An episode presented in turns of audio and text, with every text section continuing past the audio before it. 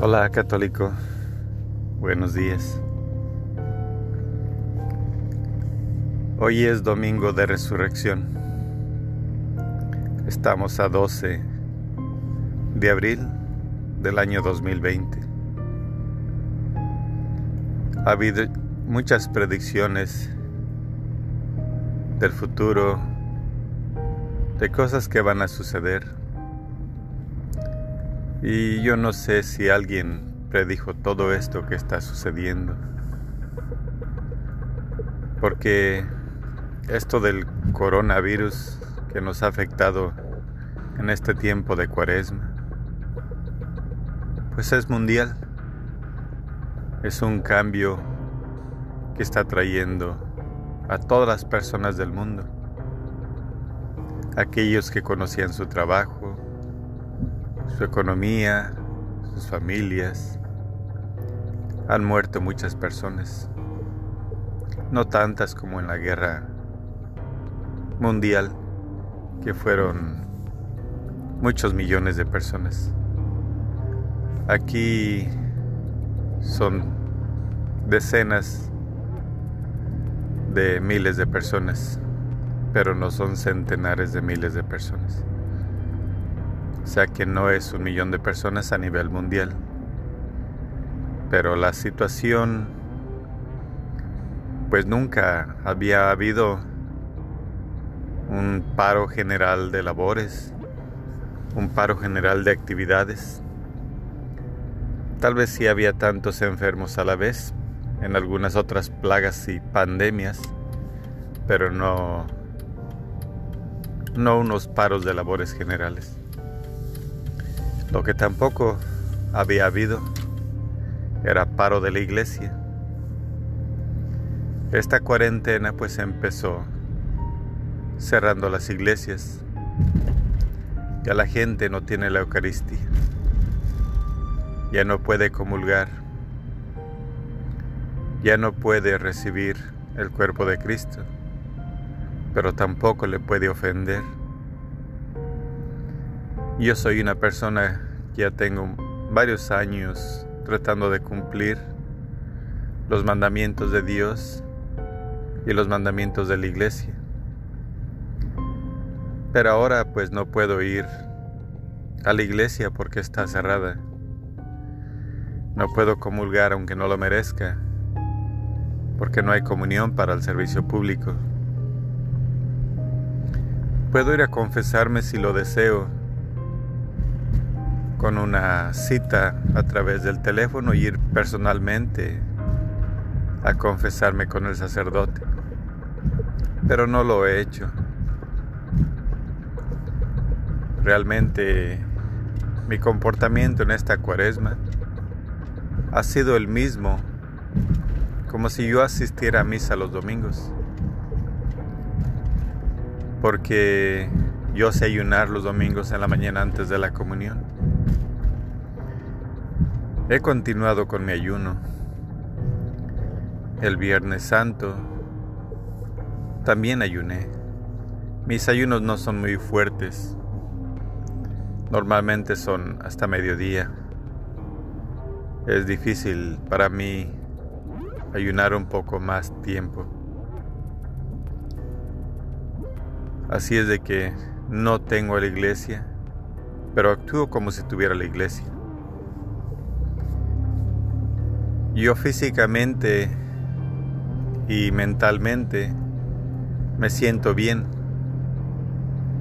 Yo no siento que me hace falta la comunión ni asistir a la misa. Pero no es que me sienta solo. Yo siento la compañía de Jesús.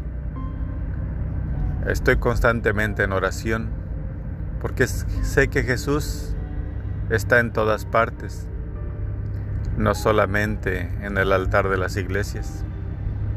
Su presencia es en todo lugar y podemos orar a Jesús en todo lugar. Lo que yo siento que me hace mucha falta son las lecturas de la misa y la participación en la iglesia.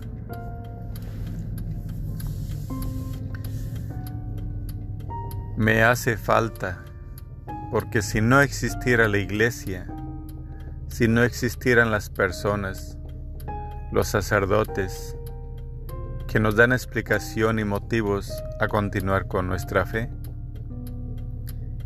yo siento que el mundo es muy cruel y nos haría olvidarnos de Jesús. Nos haría olvidarnos de sus obras. Y si perdiéramos o no existiera la comunión en Cristo, pues entonces, ¿de qué cuidaríamos nuestro cuerpo? Porque nuestro cuerpo debemos cuidarlo, porque es la casa del Espíritu Santo. En nuestro cuerpo vive el Espíritu Santo. En nuestro cuerpo vive Dios. Jesús utiliza nuestro cuerpo para alimentar a los demás, para ayudar a los demás, porque nosotros somos el prójimo. Entonces, sin la iglesia, terminaría el cristianismo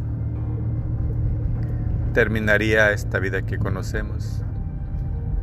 Porque yo mi vida la debo gracias al buen samaritano que ha estado en mi vida toda mi vida.